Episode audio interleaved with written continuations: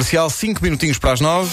A caderneta de cromos é uma oferta Montepio, junto ao lado forte da poupança e Homes Place. Inspiramos as pessoas a viver bem.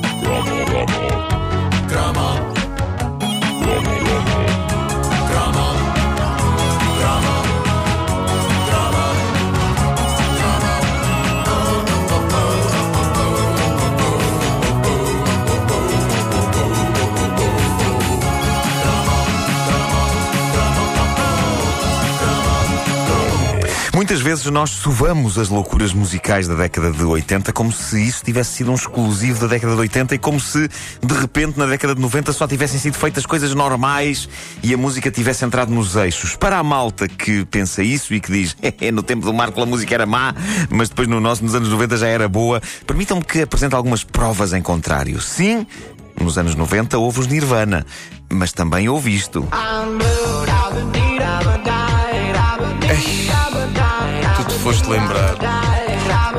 Ei, Sou ei, azul, a dada a vida, banana.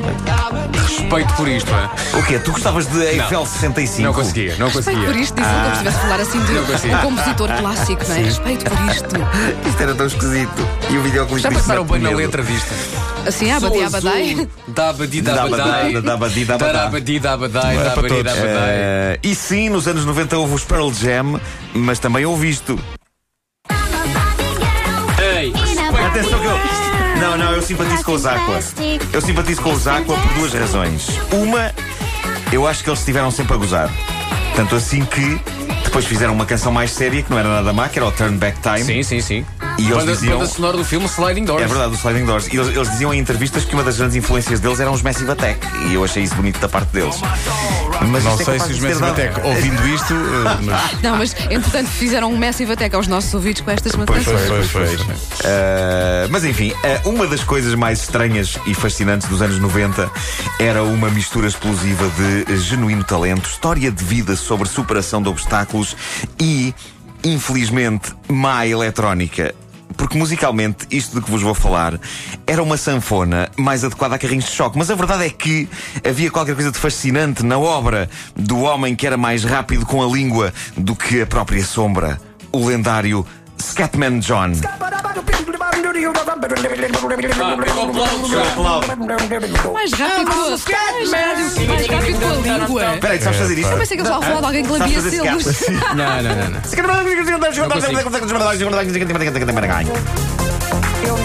Ok, a, a música, o instrumental. Isto é um bocado insuportável, mas. Mas este homem tinha talento. Pá, isto foi um sucesso gigante. Este homem tinha talento. A história de John Larkin, nome artístico Scatman John, é bastante comovente. É, no fundo, a saga de um homem, provavelmente um dos mais gagos seres humanos que já pisaram o planeta Terra.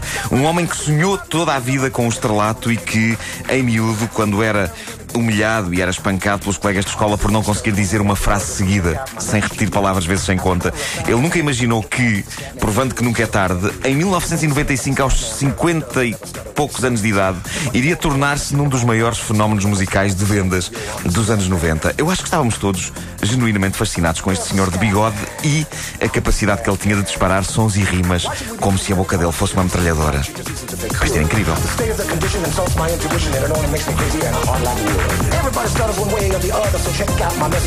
Ele aqui não, não gaguejava. Quando começava a fazer isto, não gaguejava. Era incrível. John Larkin, ele foi pianista de jazz durante os anos 70 e 80, ganhou a vida a tocar em bares, foi alcoólico, foi toxicodependente e quando parecia aos 50 e poucos anos que a vida não tinha mais nada para lhe oferecer, estava ele a viver na Alemanha, foi descoberto pela editora BMG de Hamburgo e o agente dele convenceu de que seria uma boa ideia misturar a arte do scat, usar a voz como instrumento musical, balbuciando sons sem sentido à velocidade da luz, com o tipo de eletrónica eurodisco que animava em 1995 as pistas de dança. Musicalmente, isto é a pior ideia desde o bicho de Irã Costa, mas a verdade é que foi um êxito porque não só deu fama e fortuna a Scatman John, mas revelou um verdadeiro malabarista vocal que toda a gente acabava por ter curiosidade em ver atuar. Ele chegou a vir a Portugal algumas vezes, acho que veio ao programa do Herman. Vai, vai, vai, vai.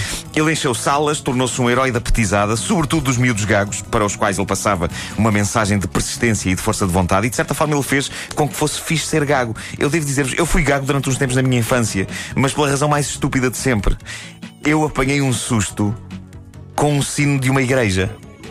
O mais ridículo é que isto é o tipo de incidente que ainda hoje me poderia acontecer. Mas tem- espera, espera aí, ninguém fica gago por causa de, de uma coisa dessas. O que se passou é tão parvo. bom, quer dizer, pode ser uma gaguez momentânea, não é? De alguns segundos, mas ninguém Foi durante gago. semanas, foi durante Não semanas. pode ser, Nuno Marco. Como é que o sino te assustou? Pá, não é. Caiu da Não. torre cineira?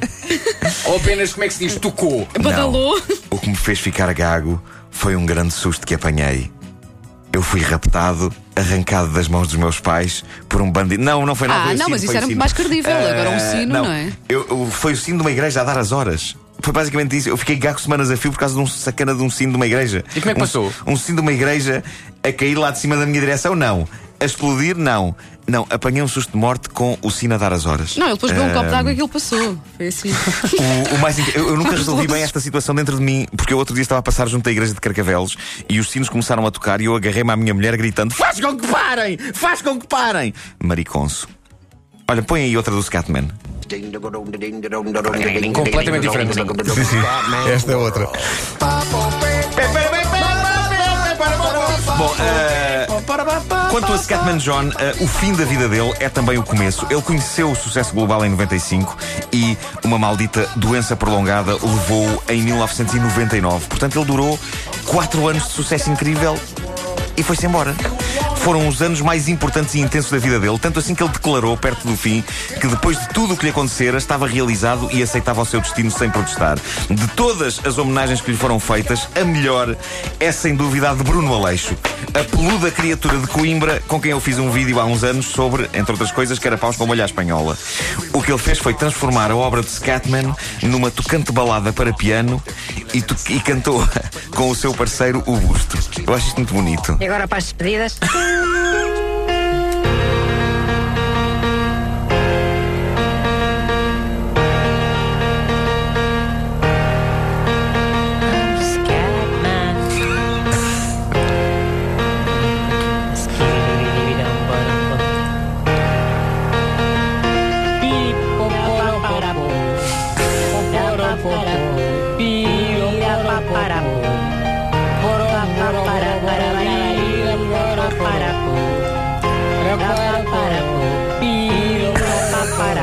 É pá, a dignidade que é emprestada a E ele isto. agora declama. És muito nabo. Everybody stood in the way of the other, so check out my message to you. As a matter of fact, I want that to let you back. Uh, So can you. Everybody's saying the Scatman status, but doesn't just that what I think. But what you don't know, I'm going to tell you right now. The status is Saturday thing. I'm the Bonito. É uma bonita homenagem.